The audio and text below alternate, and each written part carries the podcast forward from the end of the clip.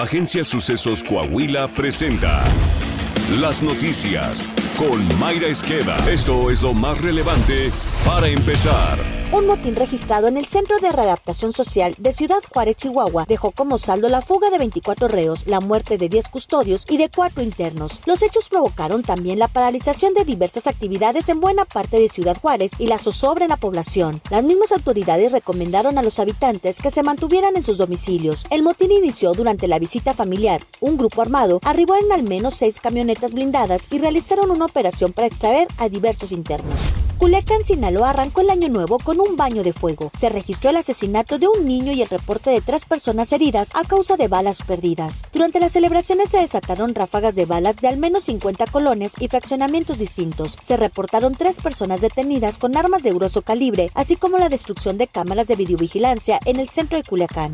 El Pleno de la Suprema Corte de Justicia de la Nación sesionará este lunes a las 12 horas para elegir a la ministra o ministro que ocupará la presidencia del Poder Judicial hasta diciembre de 2026. Por reglamento, será el ministro decano, en este caso Luis María Aguilar Morales, quien presidirá la sesión solemne. En el proceso de selección del ministro o ministra que será el presidente de la Corte están inscritos Yasmín Esquivel Moza, Norma Lucía Piña Hernández, Alfredo Gutiérrez Ortiz Mena, Alberto Pérez Dayán, Javier Lainés Potisek. Todos los ministros que aspiran a presidir la Corte presentaron sus planes de trabajo para que sean analizados por sus compañeros. Posteriormente se llevará a cabo la elección. Se realizará por medio de cédula. Para que un ministro obtenga el cargo de presidente del órgano, deberá obtener cuando menos seis votos. Si en la primera ronda de votación ninguno obtiene esa mayoría, se realizará una nueva ronda de votación en la que solo participarán los ministros que hayan recibido el mayor número de votos. Será electo como presidente de la Corte aquel ministro o ministra que reciba seis votos o más. Y una vez que esto ocurra, la o el ganador será investido y rendirá protesta al cargo que ocupará por cuatro años. Internacional. Luis Ignacio Lula da Silva asumió la presidencia de Brasil ante el Parlamento de esa nación para el periodo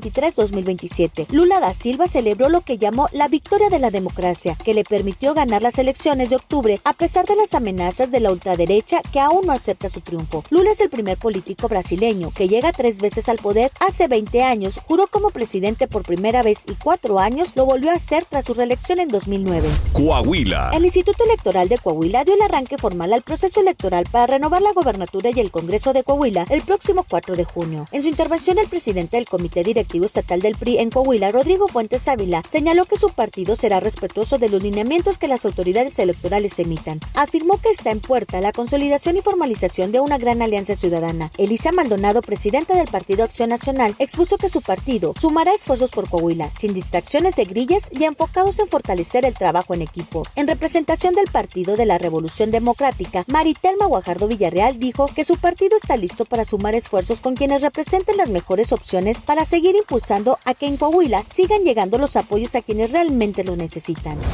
La presidenta honoraria de DIF Coahuila, Marcela Gorgón, informó que durante los cinco años de la administración del gobernador Miguel Ángel Riquelme Solís se han brindado más de 48 millones de raciones alimentarias por parte del programa Mi Forti Desayuno. Detalló que se han distribuido 20.8 millones de raciones de desayunos calientes a 28.800 alumnos pertenecientes a más de 370 escuelas. Asimismo, se han entregado 27.6 millones de dotaciones de desayunos fríos a 57.000 estudiantes de educación básica en 1.116 centros escolares.